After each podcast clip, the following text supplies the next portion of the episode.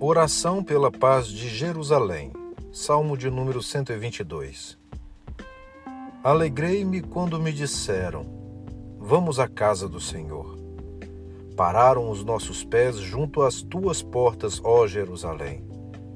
Jerusalém, que estás construída como cidade compacta, para onde sobem as tribos, as tribos do Senhor, como convém a Israel, para renderem graças ao nome do Senhor. Lá estão os tronos de justiça, os tronos da casa de Davi. Orai pela paz de Jerusalém. Sejam prósperos os que te amam. Reine paz dentro de teus muros e prosperidade nos teus palácios.